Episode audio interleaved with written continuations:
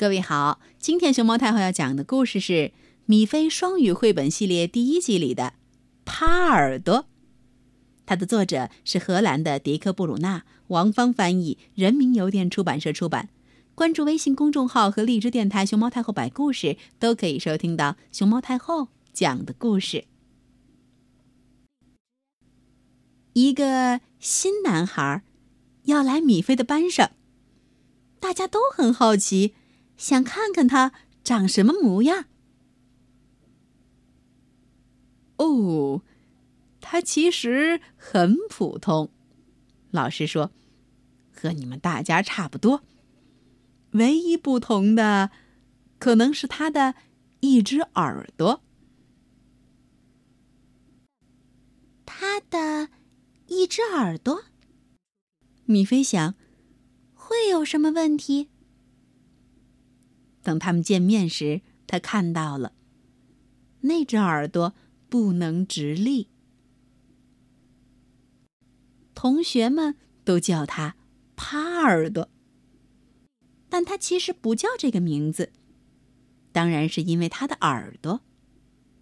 丹才是他的名字。他坐到了米菲旁边。那天，那个位置。正好空着。米菲觉得他很好，有许多好玩的事儿可以说。那天放学后，两只小兔走在一起，因为丹的家和米菲家隔着不远的距离。你不会感到烦恼吗？路上，米菲说：“我是指。”班上的同学都叫你“趴耳朵”。哦，当然会，他回答。嗯，不过你看，我已经习惯了。希望他们了解我以后，就不再这样叫了。那天晚上，米菲决定，明天不管怎样，他都要告诉同学们，“趴耳朵”这个名字。真不怎么样。第二天一早，米菲就出发了。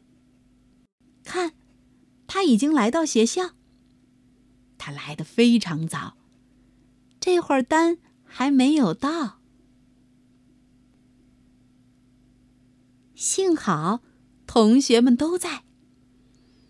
大家听着，米菲大声说：“我想。”我们应该叫新同学丹，而不是趴耳朵。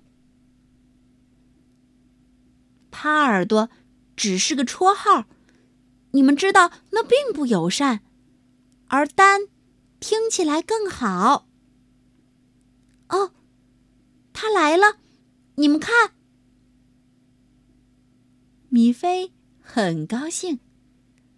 他觉得自己做得非常圆满，因为当丹来到操场时，每只小兔都在喊：“嘿，丹！” 嗯。